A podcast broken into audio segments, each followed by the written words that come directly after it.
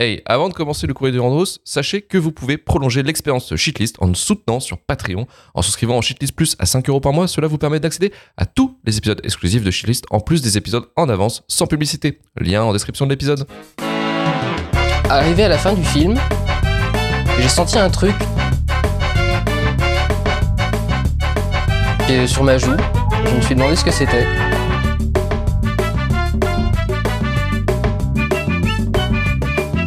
Et je me suis rendu compte que j'étais en train de pleurer d'admiration devant Lucie. Je vais te fumer. Le courrier des Nuandos, je vous avais posé la question sur les réseaux sociaux, euh, quel était, bah, enfin, quel était euh, votre avis sur The Cell et quel était pour vous le pire film euh, où Gillo a joué dedans. Donc vous pouvez vous lâcher dans les commentaires, c'est votre moment. Euh, en tout cas, sur Twitter, donc pour The Cell, Céline nous dit ma première réaction a été What the fuck et après j'ai beaucoup ri. Parce que- alors, c'est vrai qu'il y a beaucoup de personnes, ça, ça pas, c'est pas la première réaction que j'ai vue où il y en avait plein comme ça, c'est qu'ils disaient que le film était euh, peut-être trop premier degré, peut-être peut-être trop ridicule par rapport à la situation. Et alors, j'ai pas compris au début, puis j'ai compris pourquoi en fait ça pourrait être considéré comme ridicule parce qu'en fait, euh, il est euh, le réal est un esthète visuel donc il fait des très beaux plans, mais effectivement, je pense qu'en direction d'acteur, c'est moyen moyen. Même si je trouve que Vince Vaughn par exemple, il joue très bien dans le film, je trouve qu'il n'est pas du tout euh, ridicule, Euh, alors que ça aurait pu être le piège. Mais c'est vrai que des fois, ça paraît un peu. euh, Waouh!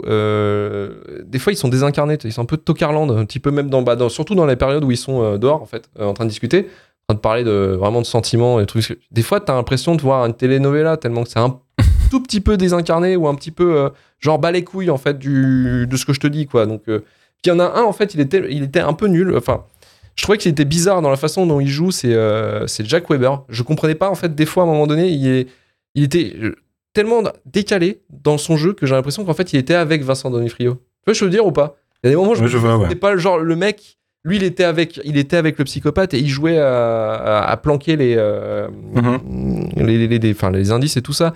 Mais en fait, non, c'est juste que, je sais pas, il y avait une direction d'acteur différent pour lui et je sais pas, il jouait à côté en fait. Il était pas trop avec Vince Vaughn. Je sais pas, après, je pense que c'est parce qu'il y avait une sorte de rivalité entre les deux personnages. Je pense qu'il y avait ça ou peut-être que ça a été coupé dans le scénario. Je sais pas du tout.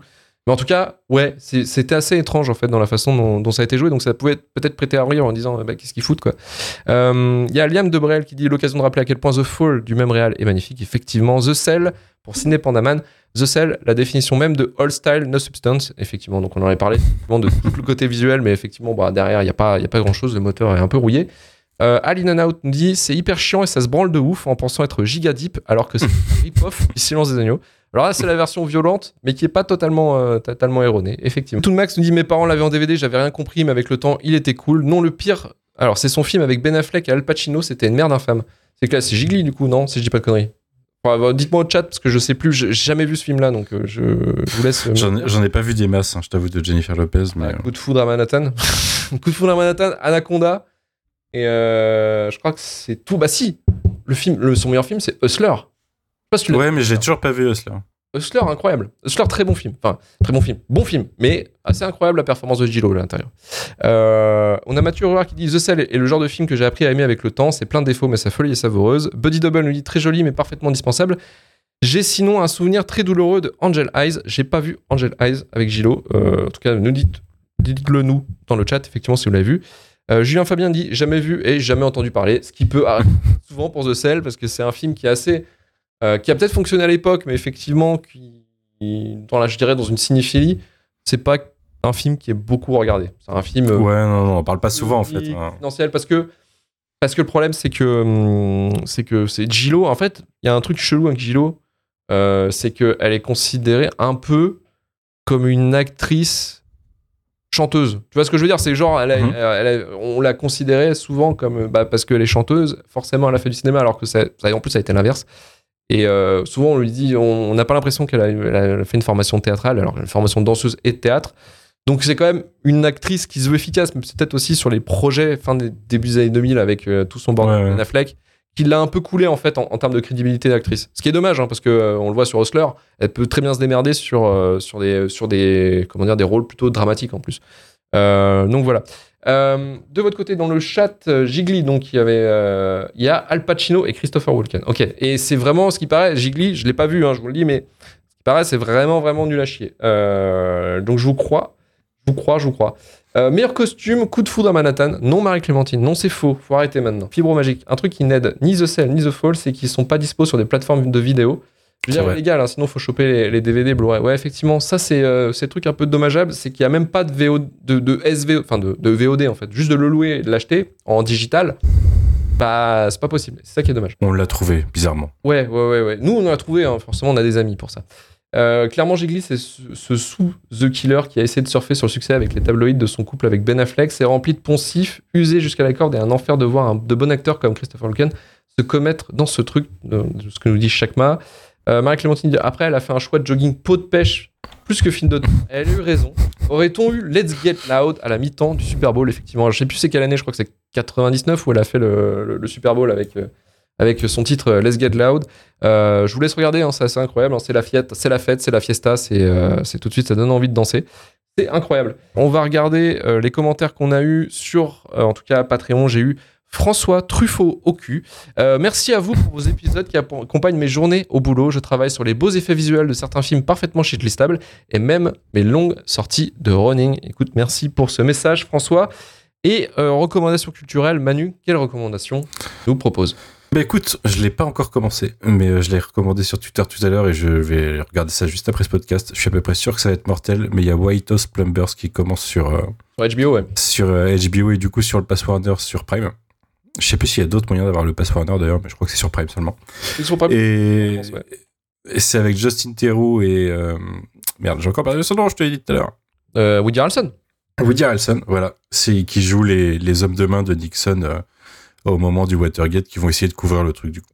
Et ça a l'air ça a l'air très drôle et et je pense que ça va être enfin c'est une mini-série de toute façon hein, donc ça sera pas plusieurs saisons clairement. Euh, On sait vers quoi ça va et je pense qu'on va y aller avec du fun quoi. Avec du fun. Ouais, c'est vrai que ça prend en plus le côté Nixon. Euh, c'est juste Mhm. les hommes de main de Nixon, en fait. Qui doivent, euh, en fait, c'est leur objectif, ouais, de faire réélire Nixon. Et c'est, j'ai vu la bande-annonce avant, justement, on regardait la bande-annonce tous les deux. Effectivement, ça a l'air d'être fun. Il y a un côté nice guy un petit peu aussi dans, dans l'idée, Ouais. euh, avec Ryan Gosling et, et Russell Crowe. Donc ça peut être assez intéressant, je trouve. C'est une mini-série, donc forcément, ça va, ça, ça- ça se finit après.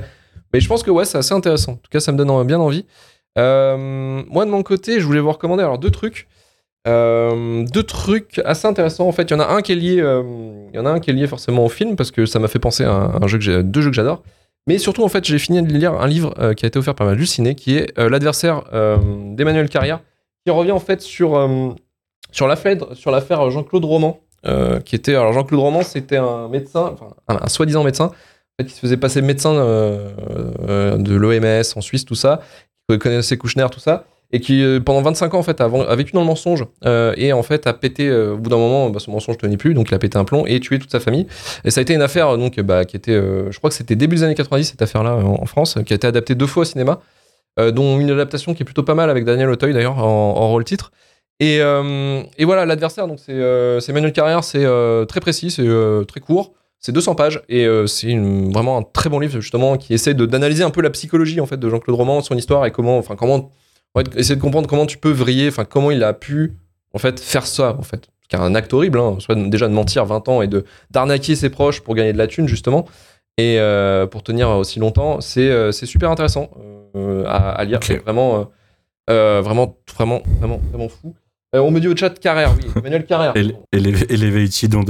Et Lévitide ondulate, bah, c'est de ondulate, effectivement, euh, Zodéric. Et deuxième Rocco, c'est. euh, alors, les- je sais pas si vous les avez fait, mais ça, c'est des jeux que. Ça, c'était un jeu coup de cœur quand j'étais gamin. Puis le 2 est arrivé il y a quelques. Il y a un, un an ou deux, je crois. Mais c'est les jeux Psychonauts, en fait. Psychonauts, c'est The Cell en jeu vidéo et en cartoon. Et euh, en fait, c'est euh, développé, alors je sais plus, c'est Tim Schafer, je crois, qui était, euh, qui était un mec de chez LucasArts, qui était, il travaillait sur Monkey Island, je crois, lui, et qui a fait euh, après euh, son studio et qui avait fait, euh, qui a fait donc Psychonauts en 2006 et Psychonauts 2 en 2021. Et je crois que son studio Double Fine a été acheté par, par Microsoft, donc les deux jeux sont disponibles sur le Game Pass. Et du coup, bah, Microsoft finance ses prochains jeux. Et en fait, Psychonauts, qu'est-ce que c'est? C'est l'histoire d'un gamin, Rasputin, qui débarque dans une école de dans une école pardon de psychonauts qui sont en fait des agents qui s'infiltrent dans les cerveaux des gens et en fait tous les niveaux représentent un cerveau de quelqu'un et en fait la perception est différente la perception on, peut avoir euh, genre un mec qui est fan de la guerre bah tout, son cerveau ça va être un putain de champ de bataille Euh, L'autre va tomber dans le cerveau d'un paranoïaque. Et en fait, on tombe dans le, dans le quartier, euh, le, le suburbs, avec plein d'appareils photo partout, des gens avec des caméras, des gens qui regardent avec des journaux et tout. Et il faut essayer en fait à chaque fois de trouver, euh, disons, le, le trauma pour pouvoir déverrouiller, euh, disons, une situation. Et c'est euh, chaque niveau est comme ça. Et c'est assez incroyable parce qu'il y a des moments où on tombe. euh, Enfin, le délire va tellement loin qu'à un moment donné, on- il y a le monstre dans le lac de l'école euh, qu'il faut aider. Donc c'est un monstre poisson euh, un peu dégueulasse. Et en fait, on va dans son cerveau et lui il se prend pour Godzilla quoi. Et du coup, t'es un géant qui est en train d'écraser les gens, euh, en train de te faire engueuler. Et c'est assez incroyable en fait comme jeu Psychonauts et Psychonauts 2 qui est euh, la suite qui est aussi euh, vraiment euh, vraiment vraiment super chouette. C'est des en fait, c'est des jeux de plateforme qui sont vraiment top, je trouve et euh, il y a un humour, une écriture qui est vraiment très vraiment très sympa. Vraiment, c'était c'est des jeux qui sont vraiment cool, ils sont di- dispo sur le Game Pass, donc vous pouvez jouer gratuitement si vous êtes déjà abonné au Game Pass. Si vous l'avez pas déjà fait, franchement, c'est c'est un, un vrai. c'est un de mes jeux préférés d'ailleurs, Psychonauts. hein. donc vraiment excellent. Je pense que je le ferai un de ces quatre en, stream pour vous montrer, pour vous donner envie d'y jouer parce que c'est euh, c'est vraiment sympa comme tout quoi. Donc voilà pour euh, pour les recos euh, culturels et on va pouvoir finir l'émission.